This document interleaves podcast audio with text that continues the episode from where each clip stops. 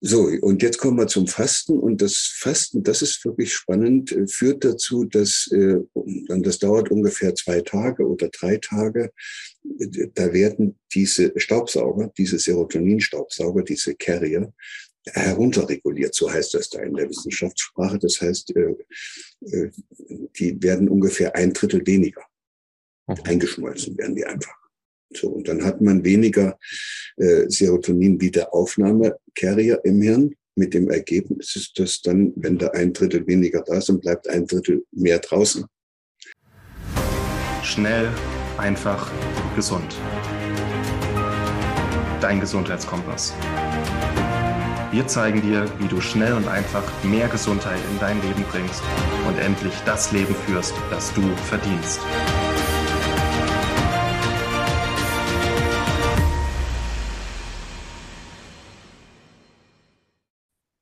Wie wirkt sich Fasten auf unsere Glückshormone aus? Was hat Fasten und Serotonin eigentlich gemeinsam?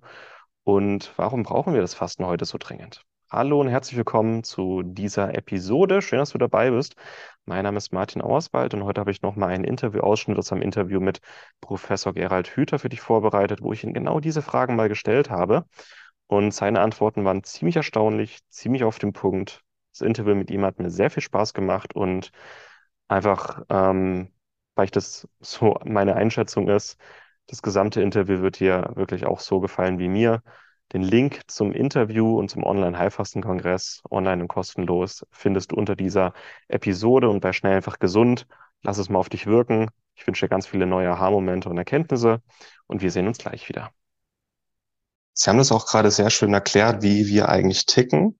Und ich, ich, ich denke, ein, ein Gegenstand in Ruhe braucht wieder eine gewisse Aktivierungsenergie. Aber wenn es einmal ins Rollen kommt, das ist ja das Schöne bei uns Menschen, wenn wir einmal merken, oh, es funktioniert, äh, dann entwickeln wir auch Spaß daran. Und es ist dann auch zum Beispiel beim Fasten diese, diese Fasten-Euphorie, die man dann nach ein paar Tagen hat, wenn man wirklich drin ist im Fastenstoffwechsel.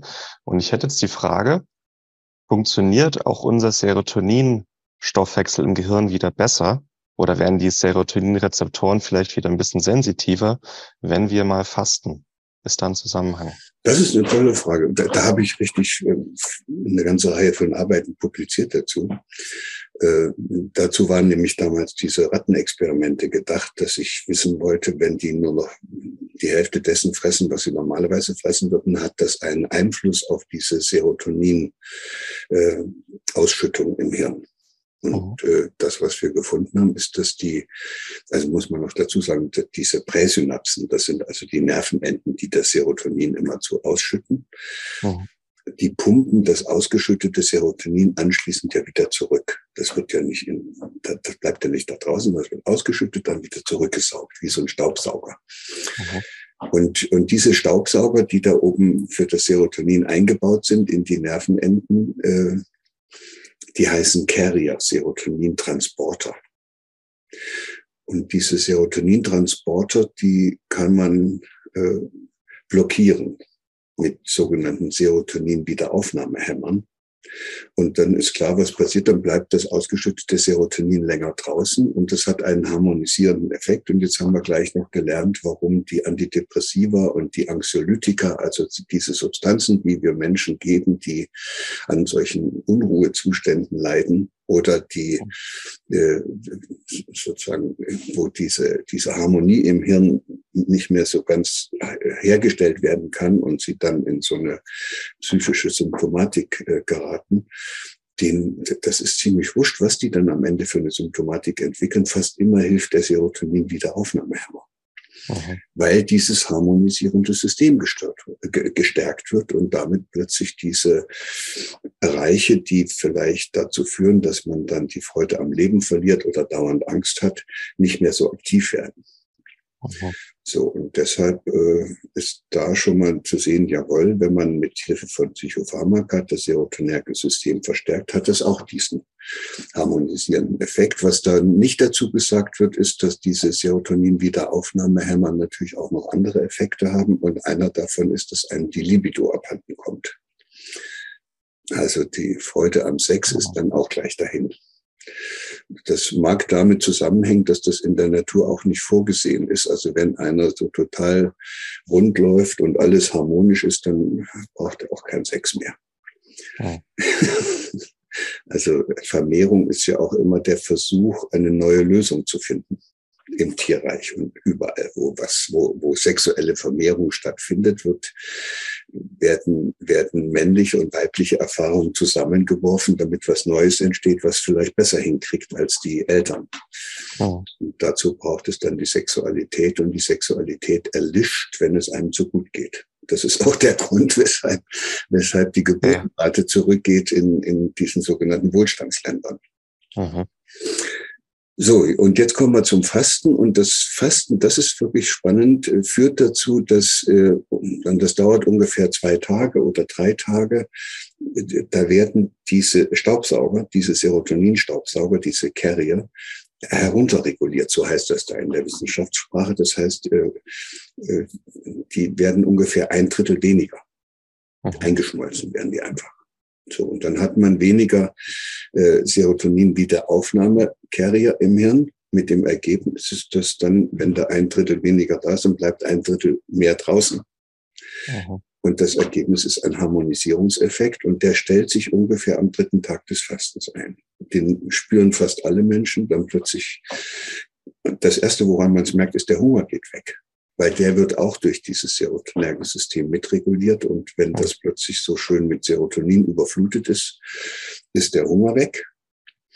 Und man fühlt sich so innerlich äh, so ausgeglichen, also harmonisch, so äh, verbunden.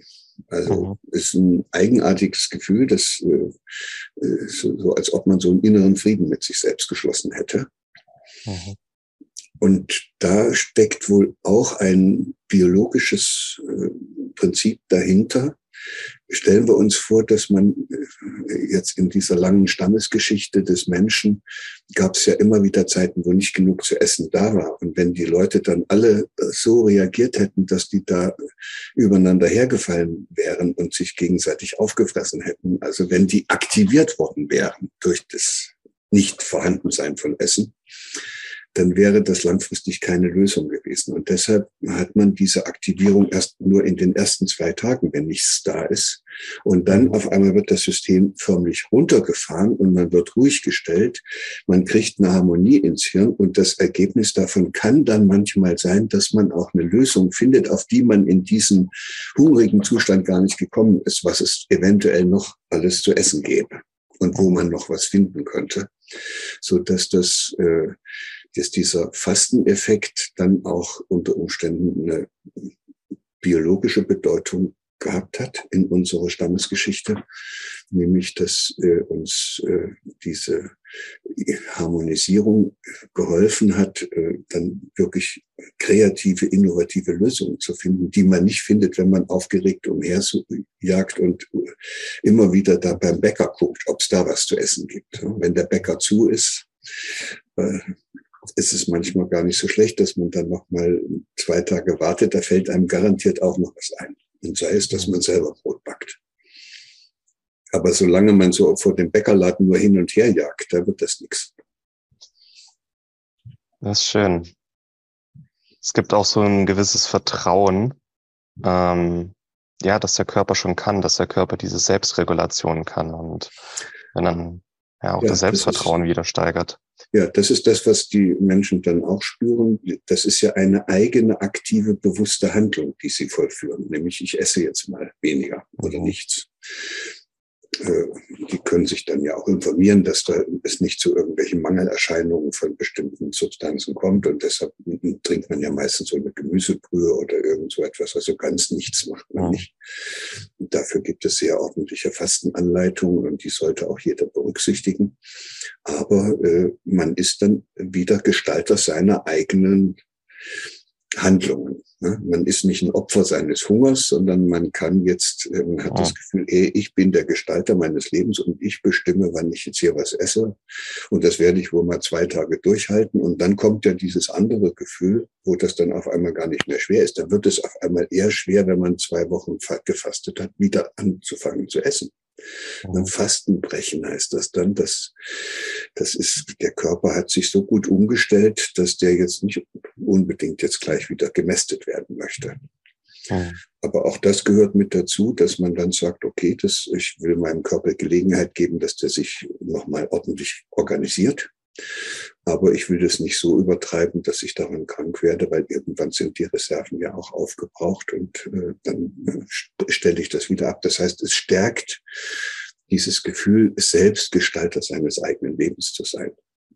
Und das hat viel mit Selbstverantwortung zu tun. Dieses Gefühl wächst dann. Und das sind wunderbare Erfahrungen, die man dann auf diese Weise machen kann, wenn man es fertig bringt, einfach mal so eine Fastenperiode für sich selbst auszuprobieren. Und es geht eigentlich nur über die Erfahrung. Also ich kann jetzt hier erzählen, was ich will. Das, davon wird keiner das jemals erlebt haben. Er muss dann, er kann, ich kann, wir können ihn lediglich einladen und ermutigen, inspirieren, es mal auszuprobieren. Ja. Und dann, wenn er es dann macht, wird wohl was passieren. Das, da bin ich mir ziemlich sicher.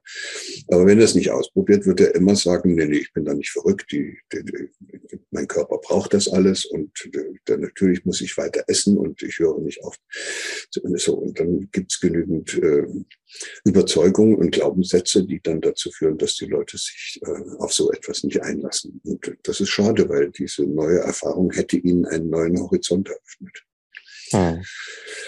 Und interessant finde ich aber auch, dass wenn man so in der Menschheitsgeschichte zurückguckt, die Menschen das offenbar immer gewusst haben. Die haben da keine Hirnforscher gebraucht, um herauszufinden, dass das Fasten so einen beruhigenden, verbindenden, harmonisierenden Effekt hat.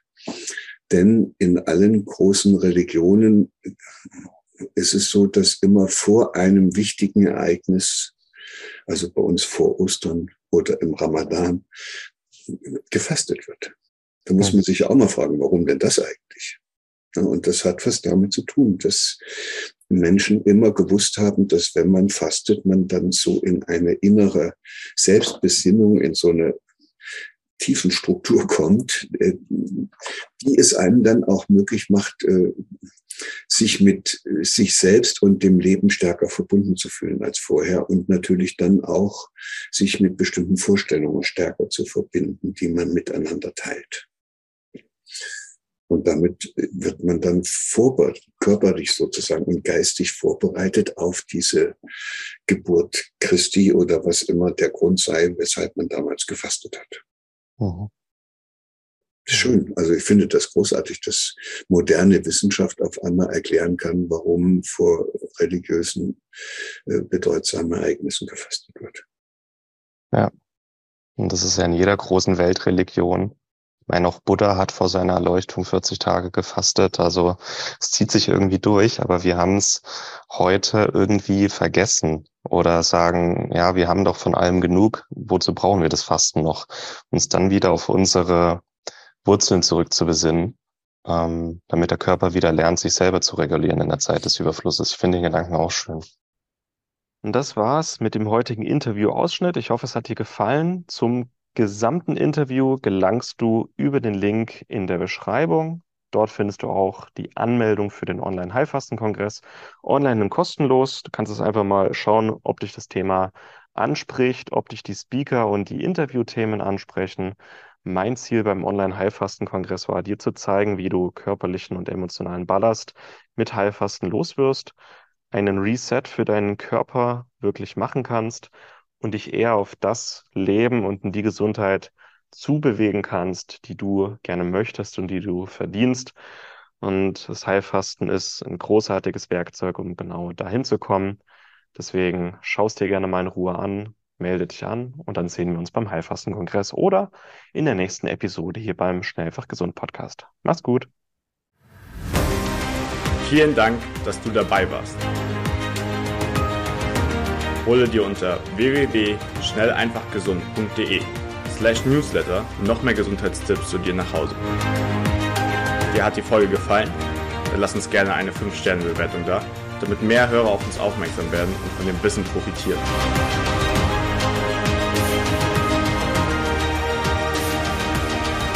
Wir wünschen dir eine gesunde Woche. Dein SEG-Team.